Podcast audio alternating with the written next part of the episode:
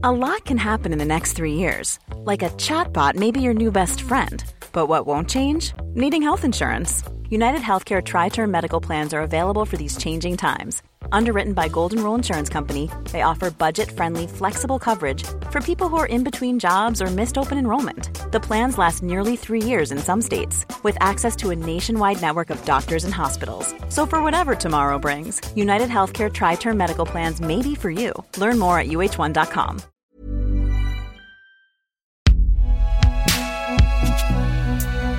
Binge audio.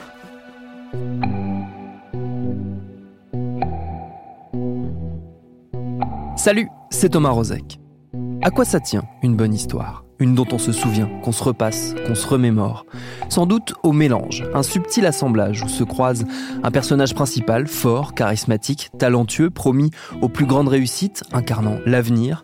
Ajoutez-y du glamour, des paillettes et sur le chemin du succès, des obstacles, intérieurs souvent. Des démons qui bouffent le héros devenu paria. De la violence, de la mort injuste et brutale, du mystère aussi, et le compte sera bon.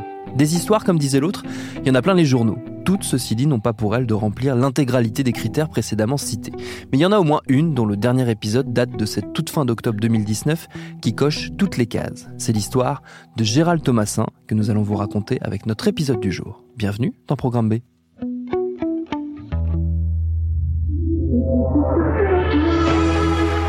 Samedi 9 mars 91, en exclusivité sur Antenne 2, la 16e nuit des Césars. Comme tous les ans à la même période, la grande famille du cinéma français est réunie pour la cérémonie des Césars. Costumes, robes de soirée, on déploie des trésors d'apparat pour montrer que la France n'a rien à envier au glamour d'Hollywood. Ce soir-là, c'est Cyrano de Bergerac qui rafle tout. Meilleur film, meilleur réalisateur pour Jean-Paul Rapneau, meilleur acteur pour Gérard Depardieu, meilleur second rôle pour Jacques Weber. Alors forcément, lorsqu'arrive la catégorie du meilleur espoir masculin, on mise sur une statuette de plus pour le film. Vincent Pérez est nommé, belle gueule, belle perspective d'avenir, ça se tient. Mais pourtant c'est un autre visage, plus cabossé, plus inattendu aussi, qui rafle la mise. Alors, je vais essayer de faire attention. Le César est attribué à Gérald de Thomasin dans Le Petit Criminel. Gérald ne s'était pas présenté pour le casting du Petit Criminel. Doyon a fini par le rencontrer et la rencontre fut, paraît-il, extraordinaire et déterminante. Je remercie tout le monde euh, qui est présent ici. Euh, Je remercie Jacques Doyon. C'est que Pierre Amzala qui est euh, son assistant Marc, je sais plus comment il s'appelle. Puis c'est tout, je sais pas quoi dire.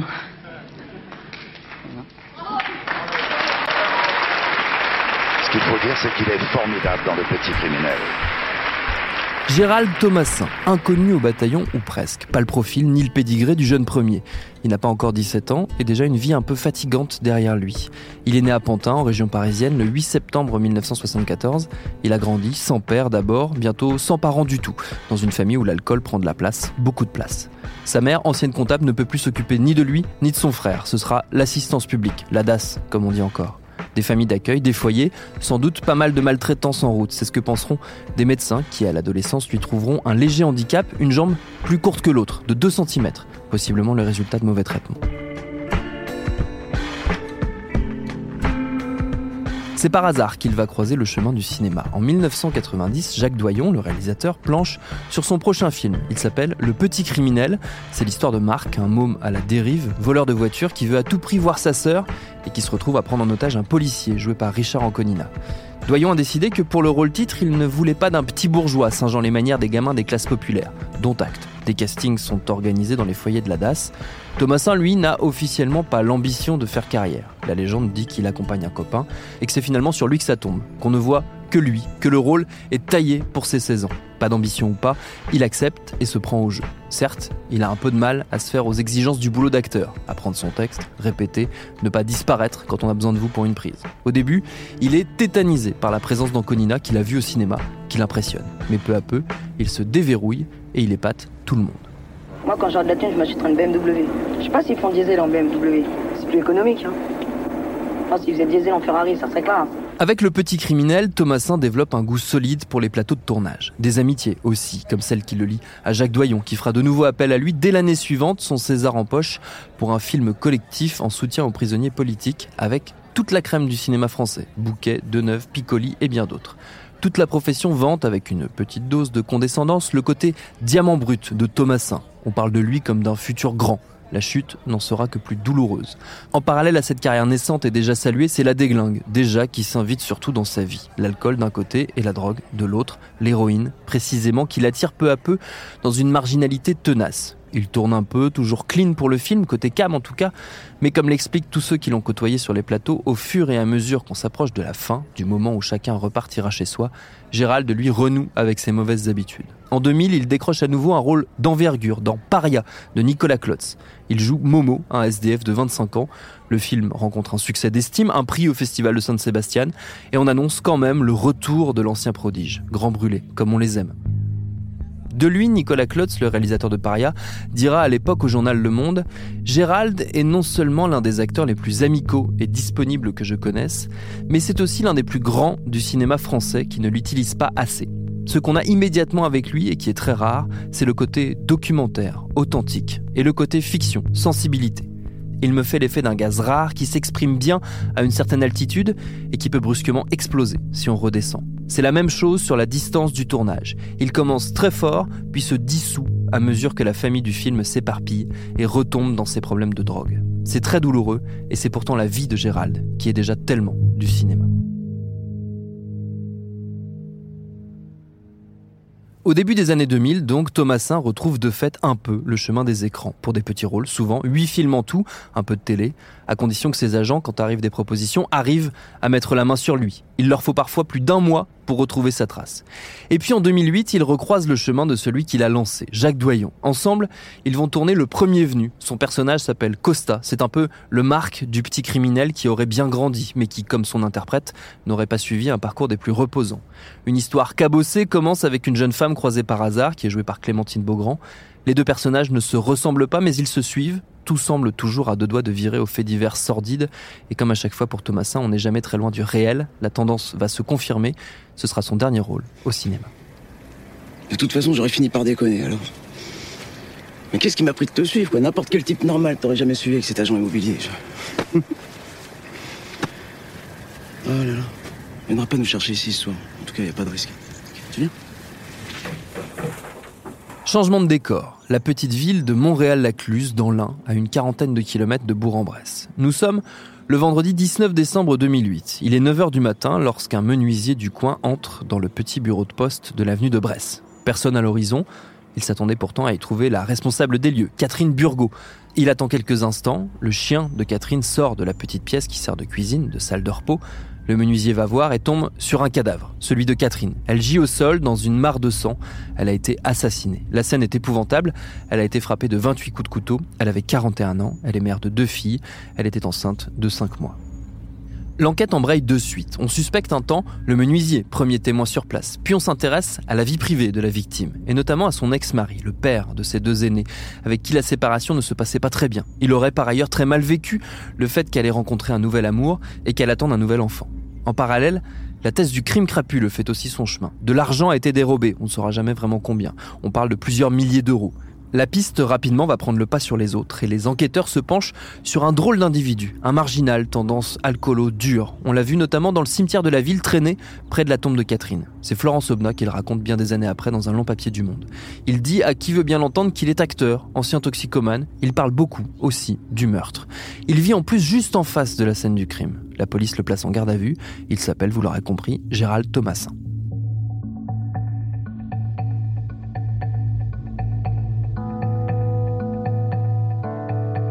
En ce début d'année 2009, ça fait un peu plus d'un an que l'espoir déchu a posé ses bagages dans l'Ain et a repris le chemin de la défense.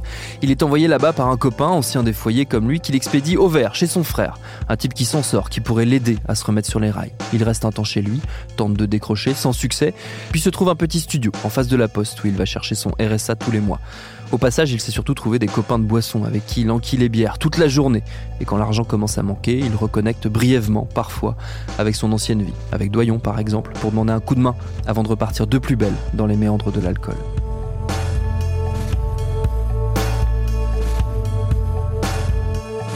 Les enquêteurs ont beau le trouver très intéressant, ils n'ont pas grand-chose pour le retenir. Les prélèvements d'empreintes et d'ADN ne correspondent pas.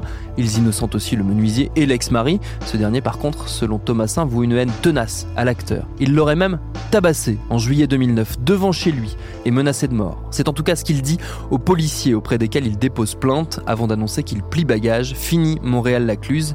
Il retourne à Rochefort, en Charente-Maritime, pour retrouver son ancienne amoureuse. Elle s'appelle Corinne. Il l'a rencontrée quelques années plus tôt dans une association d'aide aux toxicomanes. Le couple renoue mais ne tient pas. Gérald ne se remet pas d'avoir été suspecté du meurtre. Il devient violent. Elle le met dehors. La chronologie devient dur à reconstituer. Mais ce qui est sûr, c'est qu'en 2011, il est désormais SDF, comme Momo, son ancien alter ego de cinéma. Installé dans une tente derrière la gare de Rochefort, il fait la manche. Fin 2012, il obtient auprès des services sociaux de la ville un logement d'urgence. Il semble sortir un peu la tête de l'eau. Les éducateurs qui le suivent notent son assiduité aux nombreux rendez-vous que le dispositif d'hébergement suppose. Le cinéma, même, repointe le bout de son nez. On lui aurait proposé un rôle. Une réalisatrice, on ne sait pas son nom, aurait fait le déplacement depuis Paris pour en parler avec lui. Devant les signes encourageants, les services sociaux prolongent de quelques mois son hébergement, mais le meurtre de Catherine Burgot le rattrape.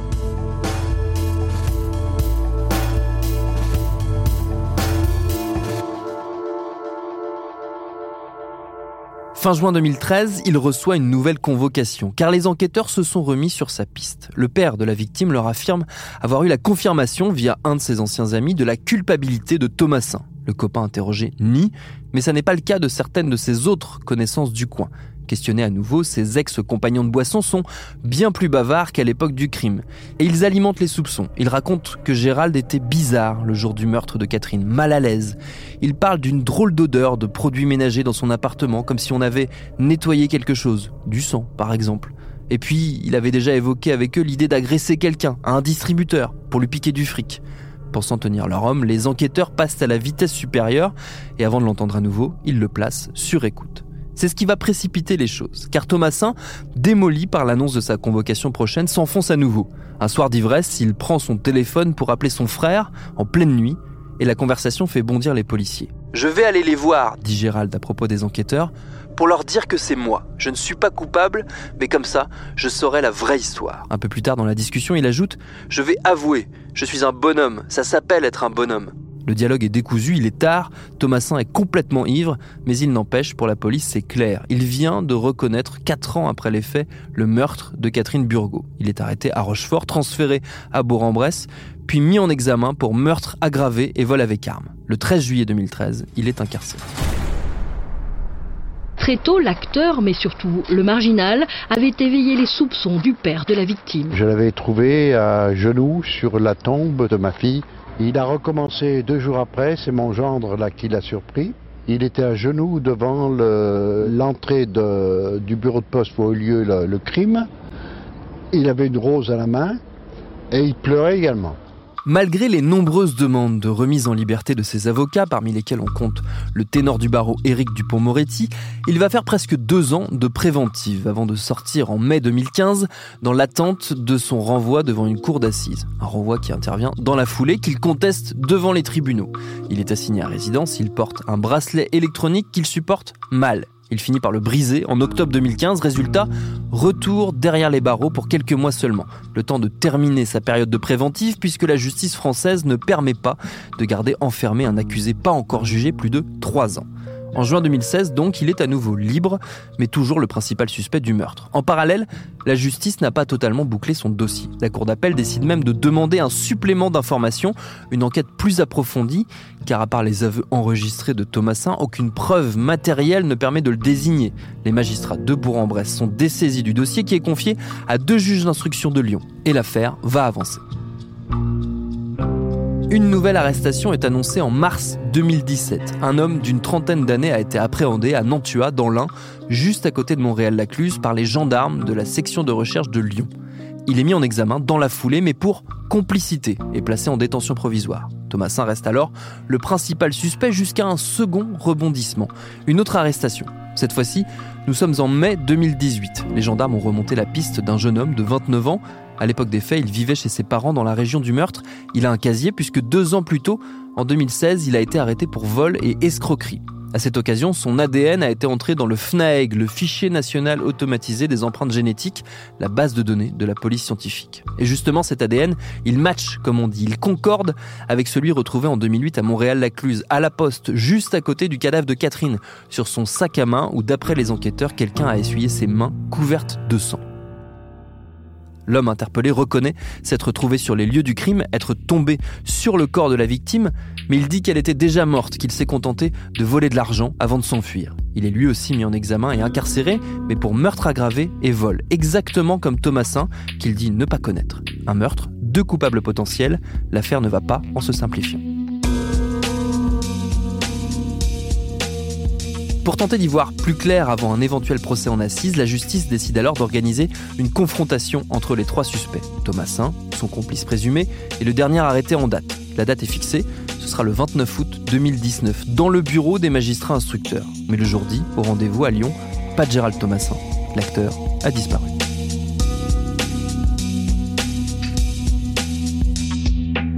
Gérald a disparu il y a quelque chose. Je pense qu'il va falloir se bouger un peu, quoi, parce que là, il y a quelque chose. Je sais, c'est pas un enfant, on peut pas faire une manière disparition. Je demande un appel à témoin, qu'on me retrouve mon frère. L'homme, l'homme, l'homme, pas l'acteur, l'homme.